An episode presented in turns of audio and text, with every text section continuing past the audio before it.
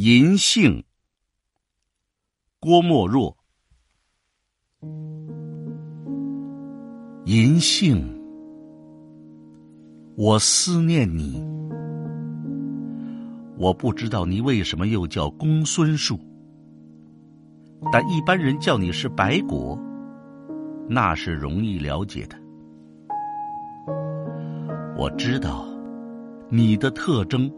并不专在乎你有着和杏相仿佛的果实，核皮是纯白如银，核仁是富于营养，这不用说，已经就足以为你的特征了。但一般人并不知道，你是有花植物中最古的先进。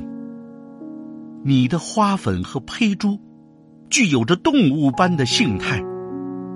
你是完全由人力保存了下来的奇珍，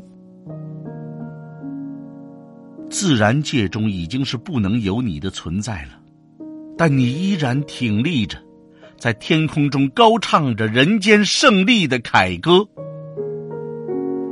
你这东方的圣者，你这中国人文的有生命的纪念塔，你是只有中国才有啊！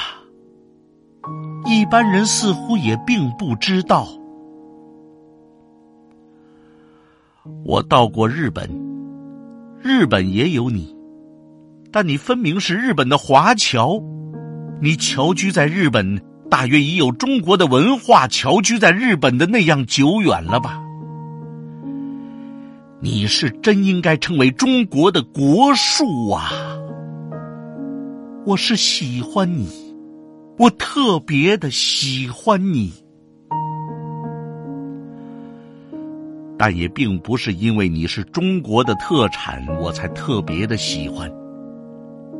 是因为你美，你真，你善，你的枝干是多么的端直，你的枝条是多么的蓬勃，你那折扇形的叶片是多么的清脆，多么的莹洁。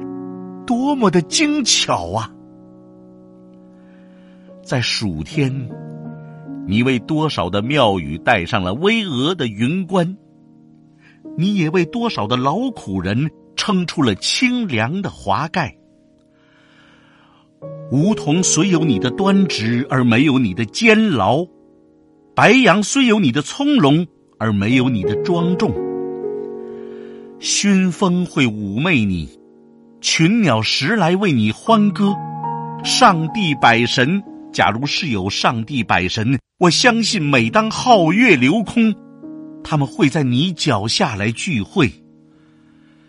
秋天到来，蝴蝶已经死了的时候，你的毕业要翻成金黄，而且又会飞出满园的蝴蝶。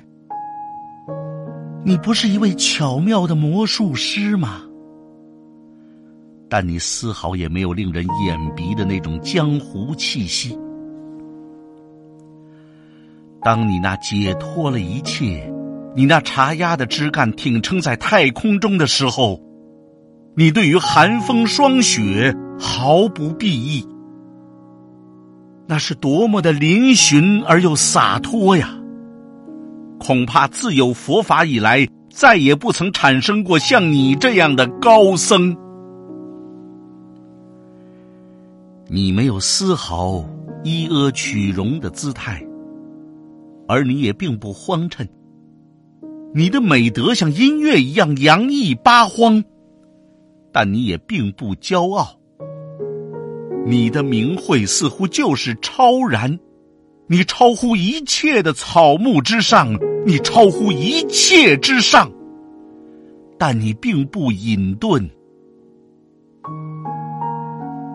你的果实不是可以滋养人，你的木质不是坚实的器材，就是你的落叶不也是绝好的引火的燃料吗？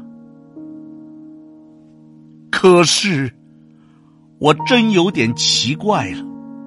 奇怪的是，中国人似乎都忘记了你，而且忘记的很久远。似乎是从古以来。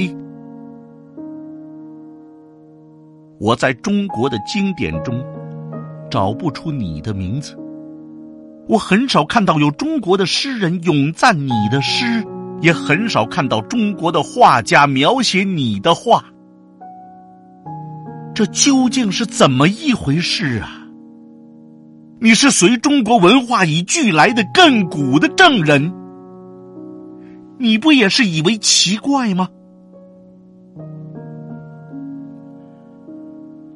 银杏，中国人是忘记了你呀。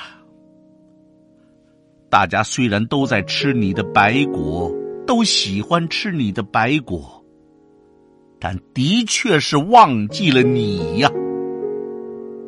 世间上也尽有不便书卖的人，但把你忘记的这样普遍、这样久远的例子，从来也不曾有过。真的啦，陪都呢？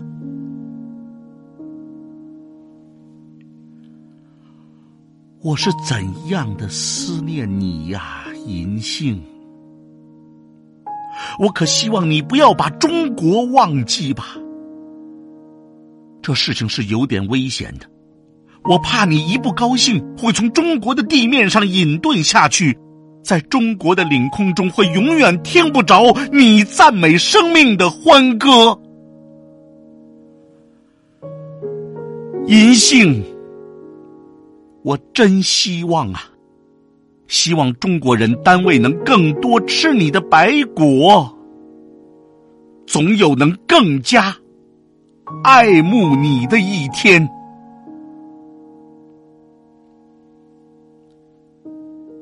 一九四二年五月二十三日。